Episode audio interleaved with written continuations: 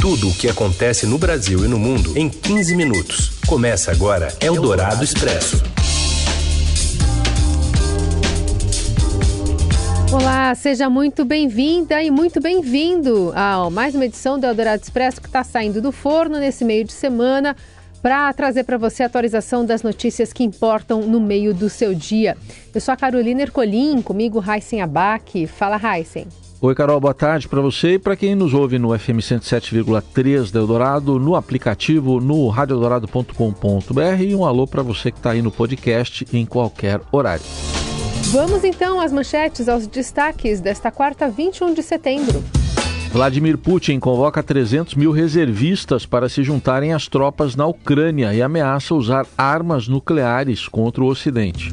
Na sabatina Estadão FAP, Ciro Gomes acusa o PT de fascismo de esquerda, critica o voto útil e nega ser linha auxiliar de Jair Bolsonaro na campanha eleitoral. E ainda a mais recente pesquisa da corrida presidencial e o desabamento de um prédio em Belo Horizonte. É o Dourado Expresso. Tudo o que acontece no Brasil e no mundo em 15 minutos. O presidente dos Estados Unidos, Joe Biden, renovou as acusações contra a Rússia em seu discurso na Assembleia Geral da ONU nesta quarta e disse que Moscou rompeu princípios da Carta das Nações Unidas, documento fundador da entidade. Embora não tenha chegado a pedir a exclusão e expulsão do país do Conselho de Segurança, que é o mais poderoso colegiado do organismo multilateral, afirmou que a Rússia desrespeita um dos tópicos fundamentais da Carta, que impede países membros de ameaçarem ou usarem a força contra a integridade territorial ou independência política de outras nações. Like you, the United States wants this war to end on just terms, on terms we all signed up for that you cannot seize a nation's territory by force. A guerra da Ucrânia, referida por Biden, ganhou uma nova escalada com o anúncio feito por Vladimir Putin nesta quarta. Em pronunciamento televisionado, o presidente russo ordenou a primeira mobilização nacional do país desde a Segunda Guerra. No anúncio, ele alerta o Ocidente que, se a chantagem nuclear continuar, Moscou responderia com todo o seu vasto arsenal atômico. A medida prevê a mobilização de até 300 mil reservistas para lutar na guerra da Ucrânia, evidenciando as dificuldades que a Rússia enfrenta em sua invasão do país, com as retomadas de território pelas forças ucranianas e a dificuldade dos russos em tomar Kiev e derrubar o governo do presidente Volodymyr Zelensky. No pronunciamento pré-gravado, Putin disse também que irá proteger as populações de territórios ocupados que pretende anexar após referendos a serem feitos em quatro regiões ucranianas no leste e no sul do país a partir de sexta e que está disposto a fazer isso com armas nucleares contra os Estados Unidos e aliados que apoiam Kiev. Segundo ele, a Rússia enfrenta mil quilômetros de linhas de frente contra o ocidente da Ucrânia, referência à ajuda de bilhões de dólares em armas e inteligência fornecidas a Kiev por Estados Unidos e outros países do Ocidente. Eldorado Expresso. Eldorado nas eleições 2022.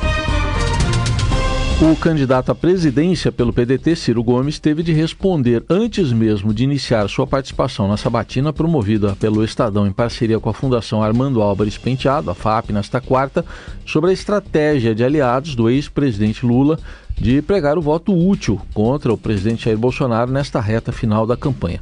Logo ao chegar ao evento, Ciro foi irônico ao afirmar que é a favor do voto útil, mas, palavras dele, o voto útil contra a corrupção e afirmou depois que hoje existe um fascismo de esquerda no Brasil. O que está fazendo o fascismo de direita e de esquerda no Brasil? Porque sim, há um fascismo de esquerda também no Brasil, liderado pelo PT. Eles estão querendo simplificar de uma forma absolutamente dramática o debate e querem nada mais, nada menos do que aniquilar alternativas. É o voto Caetano Veloso, é o voto Tico Santa Cruz. Boas pessoas, mas que todos estão lá com a vida ganha.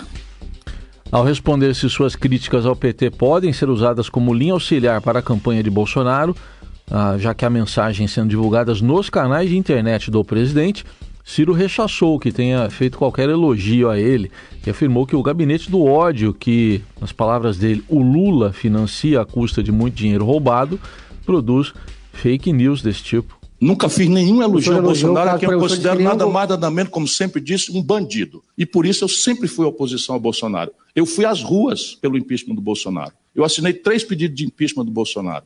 Eu fui à Corte Internacional de Haia representar contra o caráter genocida do governo Bolsonaro. Sabe quem deu o voto decisivo para manter o orçamento secreto? O PT. O Lula salvou o Bolsonaro. E só se explica a sobrevida do Bolsonaro porque o Lula o salvou. O Lula mandou a tropa de choque dele me agredir fisicamente aqui na Paulista. Quatro candidatos foram convidados para participar das sabatinas. O ex-presidente Luiz Inácio Lula da Silva, do PT, que recusou, o presidente Jair Bolsonaro, do PL, também recusou, e Tebet e Ciro Gomes, que fizeram, participaram das duas sabatinas. Nova pesquisa Genial Quest, divulgada nesta quarta, aponta que o ex-presidente Lula lidera a disputa ao Palácio do Planalto com 44% das intenções de voto, ante 34% do seu principal adversário, que é o presidente Bolsonaro. O ex-governador do Ceará, Ciro Gomes, aparece com 6% e a senadora Simone Tebet com 5%, mesmo número entre os que dizem não saber responder e quem não irá votar no dia 2 de outubro. O cenário indica estabilidade. Tanto Lula como Bolsonaro oscilam dentro da margem de erro nas últimas quatro pesquisas realizadas pelo Instituto. O petista oscilou positivamente dois pontos percentuais em comparação ao levantamento anterior, enquanto o chefe do executivo manteve os mesmos 34. A pesquisa Genial Quest foi realizada entre os dias 17 e 20 de setembro, entrevistou 2 mil eleitores presencialmente em 120 municípios. O levantamento está registrado no TSE sob o número BR 04459-2022. Margem de erro do levantamento é de dois pontos percentuais para mais ou para menos. E embora pesquisas indiquem que Lula venceria Bolsonaro em eventual segundo turno, no comitê do ex-presidente há apreensão com a possibilidade de a eleição não terminar em 2 de outubro. Isso porque a cúpula da campanha teme o uso da caneta por parte do atual presidente para conquistar votos dos pobres. Outro fator de preocupação está relacionado a possíveis ausências no dia da votação, principalmente nas periferias das grandes cidades, onde Lula tem melhor desempenho. A campanha de Lula faz agora um movimento com a participação de artistas para incentivar o comparecimento às urnas em nome da democracia. Apela também para o voto útil em mais uma tentativa de atrair eleitores de Ciro Gomes do PDT e de Simone Tebet do MDB.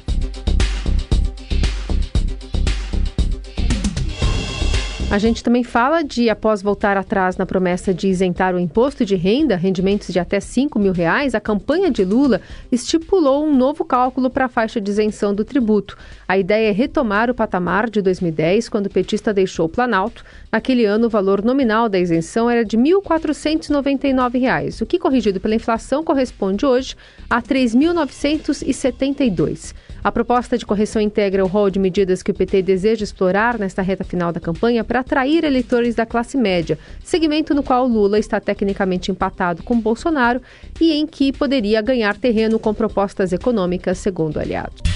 Você ouve Eldorado Expresso. Seguimos com as principais notícias desta quarta-feira. Embora não haja consenso absoluto sobre a decisão de política monetária ser anunciada hoje, os economistas do mercado financeiro apostam que o Banco Central deve manter a taxa básica de juros em 13,75% ao ano. Com isso, deve ser encerrado o ciclo de altas iniciado no ano passado. Mas a expectativa é que haja um comunicado em tom mais duro para limitar o cenário de queda rápida dos juros presente em boa parte das análises. Para os especialistas consultados pelo Estadão Broadcast, o Copom precisa reforçar que está vigilante com a inflação para evitar que o mercado comece a projetar um recuo célere da Selic em 2023.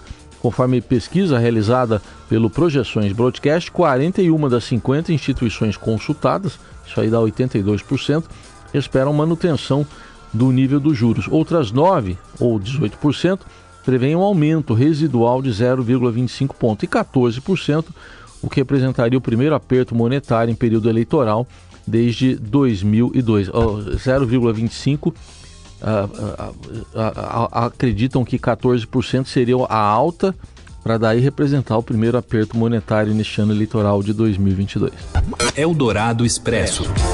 Prédio desaba em Belo Horizonte deixa ao menos uma pessoa morta. A Renata Okumura é quem traz as informações para a gente. Oi, Renata. Olá, boa tarde. Um prédio desabou na madrugada desta quarta-feira no bairro Planalto, em Belo Horizonte, em Minas Gerais, e deixou ao menos uma pessoa morta. Trata-se de uma idosa de 62 anos. De acordo com o Corpo de Bombeiros, duas pessoas feridas foram resgatadas e encaminhadas para hospitais da região. A Prefeitura de Belo Horizonte esclarece que a obra passou por processo de regularização e possuía alvará de construção para conclusão válido até 2025. As causas do acidente ainda estão sendo investigadas investigadas. A Defesa Civil Municipal realizou vistoria em dois imóveis vizinhos. Um imóvel residencial foi interditado totalmente e um imóvel comercial parcialmente. A Secretaria Municipal de Saúde informa que o Serviço de Atendimento Móvel de Urgência, o SAMU, atendeu a ocorrência. Uma mulher de 45 anos foi encaminhada para um dos hospitais e um homem de 73 anos foi levado para outro hospital.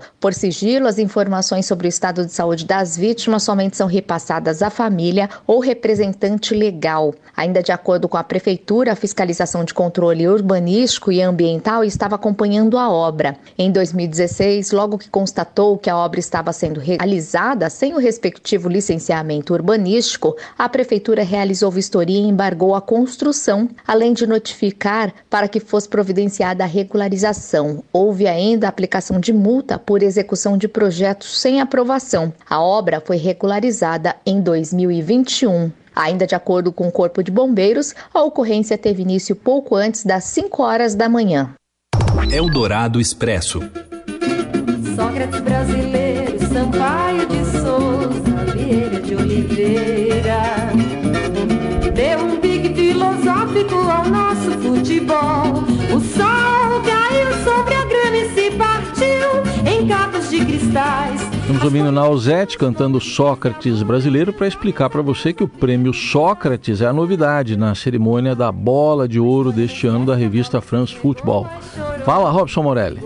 Olá, amigos. Hoje quero falar de uma novidade na entrega do Bola de Ouro da revista France Football, revista francesa, o Prêmio Sócrates. Isso mesmo, prêmio que leva o nome de um dos principais jogadores do futebol brasileiro, do Corinthians, da seleção brasileira. Essa distinção foi criada para identificar as melhores ações solidárias realizadas na temporada do futebol. É uma iniciativa também do jornal L'Equipe junto com a France Football. Bacana isso porque tem na imagem de um dos jogadores mais reverenciados do futebol brasileiro, todo mundo sabe da importância do Sócrates para o futebol brasileiro, para a democracia brasileira também. Todo mundo sabe que ele encabeçou aquela democracia corintiana na década de 80, muito reverenciada, muito importante, que dava direitos iguais para os jogadores, que pegou carona também, impulsionou o movimento das diretas já com Sócrates subindo ao palanque com todos aqueles políticos que lutavam pela democracia do Brasil. Ele até falou que se passasse a emenda pela democratização, pelo voto direto, ele não se transferiria para o futebol italiano, não passou naquela época, ele foi embora para a Itália, mas sempre foi um cidadão brasileiro, levava brasileiro até no nome. Então, bacana essa iniciativa do Bola de Ouro, numa ação nova, numa ação legal, numa ação que visa você redemocratizar o país e você identificar nas ações esportivas um pouco de solidariedade que esse mundo está tanto precisando. É isso, gente. Falei, um abraço a todos, valeu.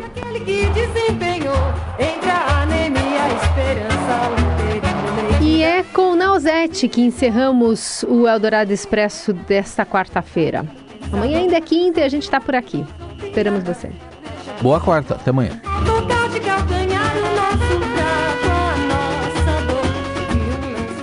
Você ouviu Eldorado Expresso tudo o que acontece no Brasil e no mundo em 15 minutos.